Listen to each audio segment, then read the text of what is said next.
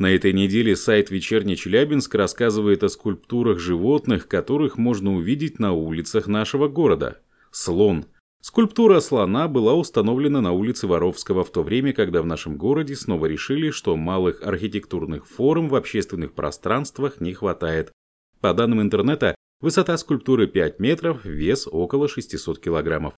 Эти и другие факты из истории современной жизни города вы найдете в издании «Вечерний Челябинск онлайн» по адресу в интернете вечерка.су.